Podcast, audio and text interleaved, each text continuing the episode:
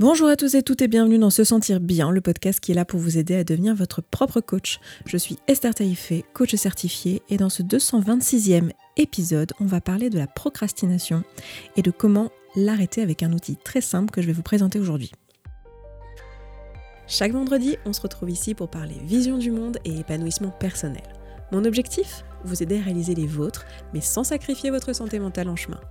Au programme, du partage d'expérience, de la vulnérabilité, du pragmatisme et des outils de coaching concrets pour vous aider à vous sentir bien. Pour mettre en application tout ça, je vous accompagne au-delà du podcast.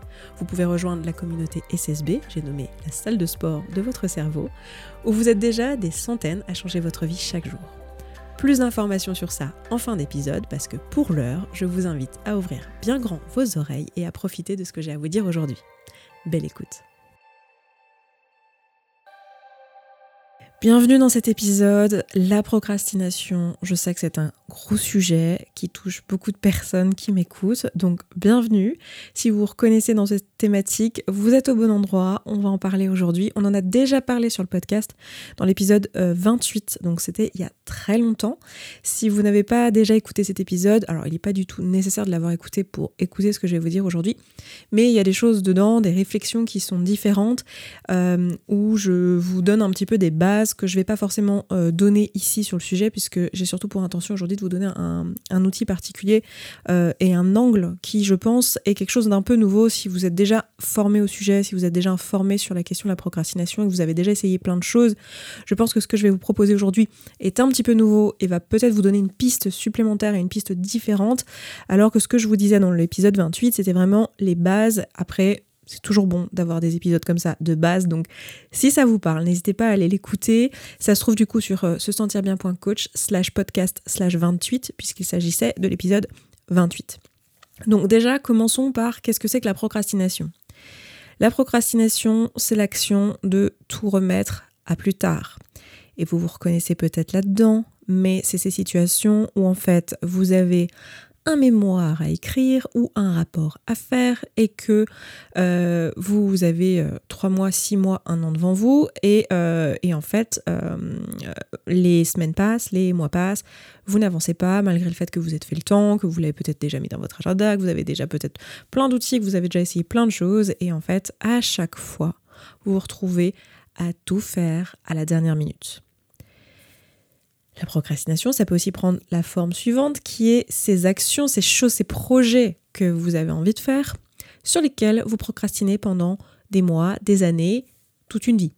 Des choses qui vous tiennent à cœur, comme, euh, j'en sais rien, apprendre un instrument de musique qui, qui est vraiment un truc pour vous euh, hyper important, lancer votre entreprise, faire des travaux dans la salle de bain, des choses comme ça. Et euh, en fait, c'est pas il n'y a pas de contrainte extérieure, vous n'avez pas une deadline, vous n'avez pas euh, un truc à rendre ou quelqu'un qui va vous tenir euh, accountable, qui va, comment dire, comment en français, à chaque fois j'oublie, qui va euh, être là en fait pour créer du cadre et vous obliger à finir le projet. Du coup, ben, ces trucs-là ne se font jamais.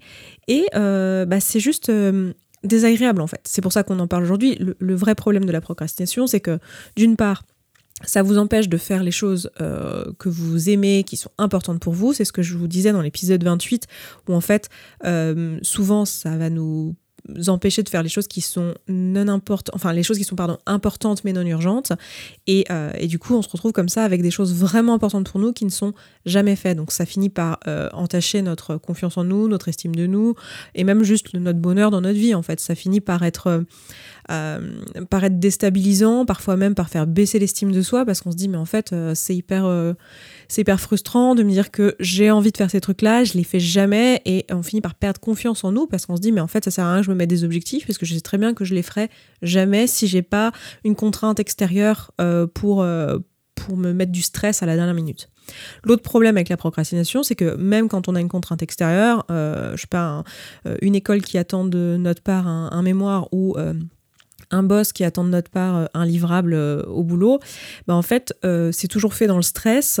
dans un, ça nous met dans un état physique, émotionnel qui est désagréable euh, et, en plus de ça, c'est pas forcément fait de la manière dont on aurait aimé, parce que si on l'avait pas fait dans le stress et dans la dernière minute, euh, ben on aurait peut-être fait les choses différemment, euh, on aurait peut-être été, comment dire, plus, on aurait fait peut-être un, travail que nous on juge de meilleure qualité que ce qu'on peut faire quand on se retrouve finalement à écrire un mémoire en trois jours, quoi.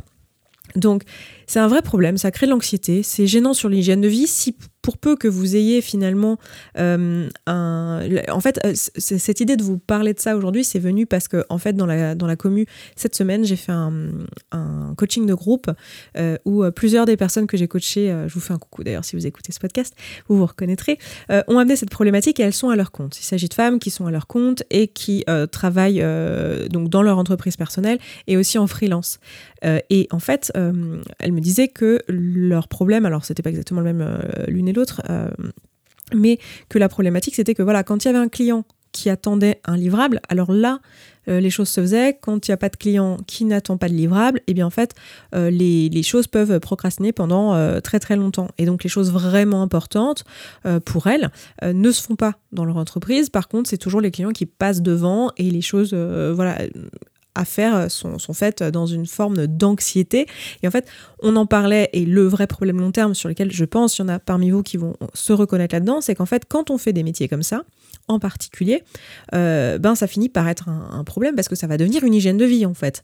Si vous êtes, euh, vous bossez en tant que freelance pour des clients ou que vous bossez dans votre propre entreprise euh, et que vous devez euh, à chaque fois pour que les choses soient faites, qu'elles soient faites à la dernière minute, juste avant la date butoir euh, qui fait que vous ne pouvez plus faire autrement, c'est-à-dire qu'en fait en permanence vous travaillez dans le stress et vous travaillez sur des temps extrêmement courts et, et, intenses. Et du coup, en termes d'hygiène de vie long terme, si c'est votre métier, c'est sûr que c'est pas tellement souhaitable, quoi, parce que là, le niveau d'anxiété que ça crée, plus de manière générale, le sommeil qui est impacté, l'alimentation qui est impactée, parce que quand on n'a plus que trois jours euh, pour livrer un truc qui en fait aurait dû euh, demander euh, trois semaines de travail, eh ben on se retrouve à commander des pizzas, à se doper au café pour réussir à faire le truc et à faire que 3 ou 4 heures de sommeil par nuit. Et c'est sûr que si c'est juste une période, genre un rush une fois dans l'année, une fois dans notre vie, une fois dans une période, hein, si vous avez passé des concours dans votre vie, peut-être que vous avez fait ça une fois dans votre vie, voilà, l'année de vos concours, bon, ça passe. Mais si c'est votre métier, c'est sûr que ça paraît être une stratégie pour arriver au bout des projets qui n'est pas viable. Et même si c'est pas votre métier, je pense aux étudiants, si vous avez plusieurs années comme ça à faire euh, d'études, avec plusieurs semestres, euh, plusieurs examens, etc., qui vont durer sur euh, des, des, mois et des années, je sais de quoi je parle puisque je l'ai vécu là récemment, ça peut être intéressant de savoir faire autrement pour gérer ces projets et avoir une autre possibilité. Alors, ce que je vous disais dans l'épisode 28, c'est que euh, la première chose pour moi à faire dans ces cas-là, c'est déjà de s'assurer que les choses en question, les choses sur lesquelles on procrastine, c'est bien des choses qu'on a réellement envie de faire. Parce que très souvent, on se met un petit peu une pression euh, à, vouloir faire des trucs parce qu'on pense que c'est un truc bien à faire, parce qu'il faut, je dois, tout ça. Mais en réalité, c'est pas nos objectifs à nous, c'est plutôt les attentes de la société, c'est plutôt les attentes peut-être de nos parents, peut-être de notre famille, de notre conjoint, de notre boss, de ce qu'on se dit qu'on devrait faire pour être une bonne personne, et pas tellement quelque chose qui nous tient vraiment à cœur.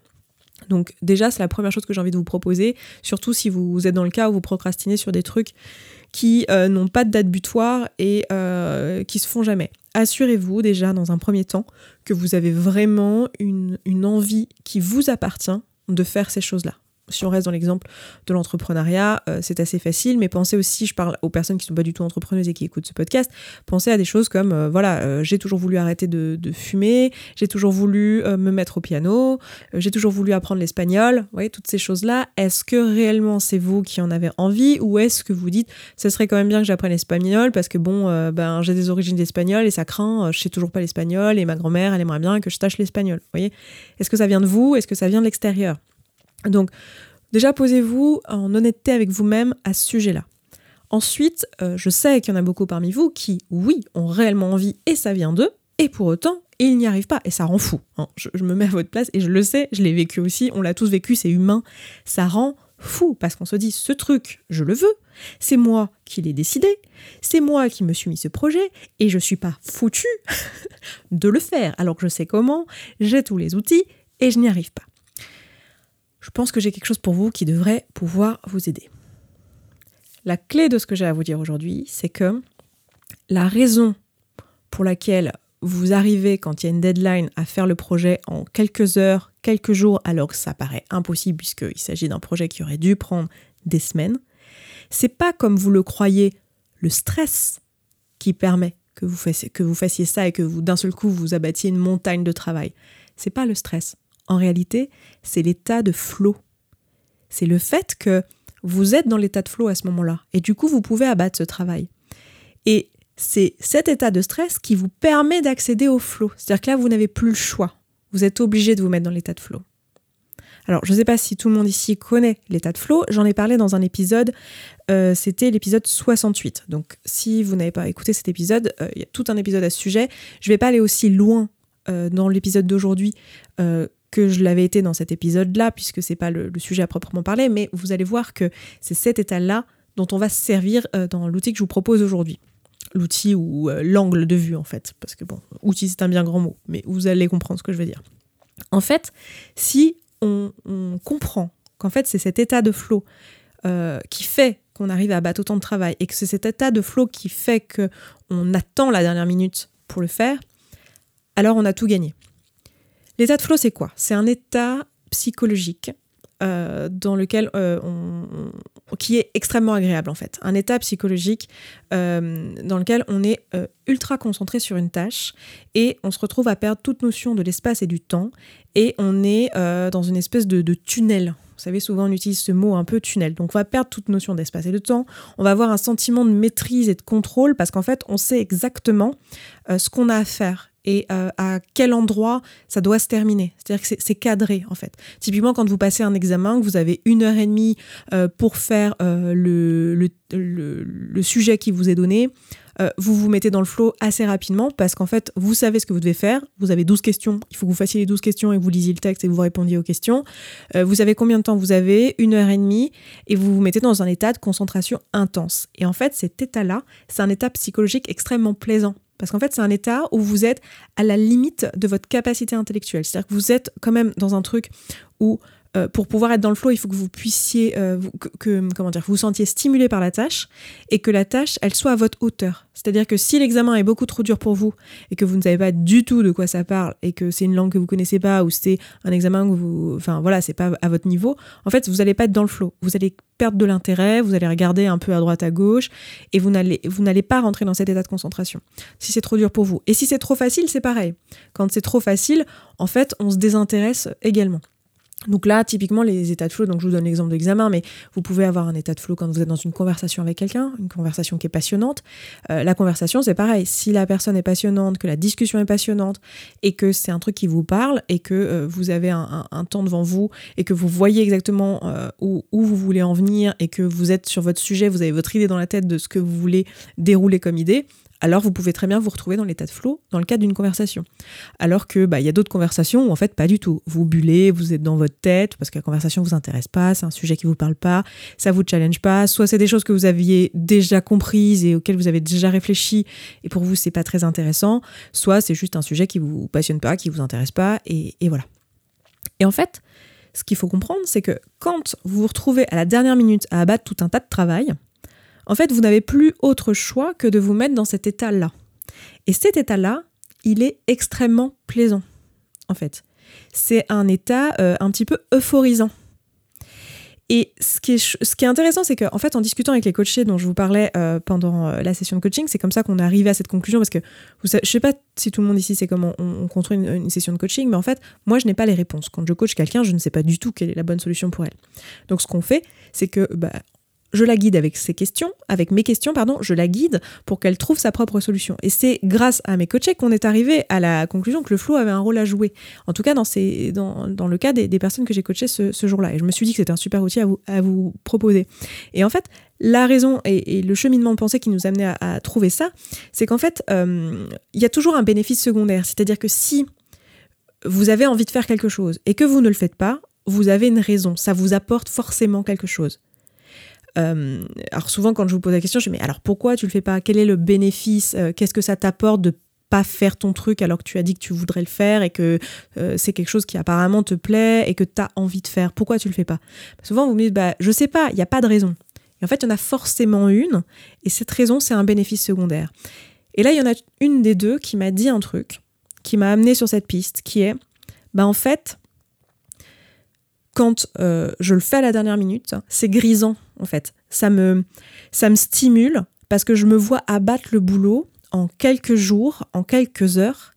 Et euh, il y a un sentiment un peu de, puissance. Tu m'excuseras si tu écoutes ce podcast parce que je sais que je ne suis pas en train de reprendre exactement tes mots, mais tu as compris. Euh, enfin, je sais que tu m'en voudras pas. Et pour, pour vous, je, je pense que j'essaye juste de vous expliquer un petit peu ce sentiment-là qu'on pourrait avoir à ce moment-là. Et donc, ce qu'elle me décrivait, c'était un truc de bah tiens, sur ce moment-là, en fait, c'est plaisant ça qui m'a mis dans la piste. Je fais Ah, mais en fait, à ce moment-là, ça te met dans le flot. Et il y avait une autre, euh, une autre chose qui m'a interpellée dans ce qu'elle disait, c'est que c'était aussi une façon pour elle de ne pas euh, y passer davantage de temps un sentiment que si, euh, en fait, euh, au lieu de le faire en deux jours, euh, en fait, ce projet, on se disait qu'on allait le faire sur trois semaines, etc., ben, en fait, au final, on allait y passer plus de temps. Plus de temps qui n'est du coup pas utilisé pour faire d'autres choses qui sont passionnantes aussi et qu'on a envie de faire dans nos journées. Et en gros, il y a un peu cette peur, dans ce cas-là, de, de, de, pas être efficace finalement et de refaire les choses plusieurs fois, que ça soit ennuyeux et finalement de changer d'avis, de se laisser l'espace finalement de remettre en question le travail accompli. Du coup, là, il y a un truc intéressant. C'est qu'en fait, une fois qu'on a compris ça, on comprend qu'en fait, euh, c'est pas tellement que, soi-disant, on est quelqu'un qui travaille que dans le stress et sous la pression, et que c'est que comme ça que nous, on arrive au bout des projets, ce qui est absolument pas vrai. C'est plutôt que quand vous êtes dans le stress et dans la pression, vous vous mettez automatiquement dans le flot. Et en fait, le reste du temps, vous n'arrivez pas à vous mettre dans le flot.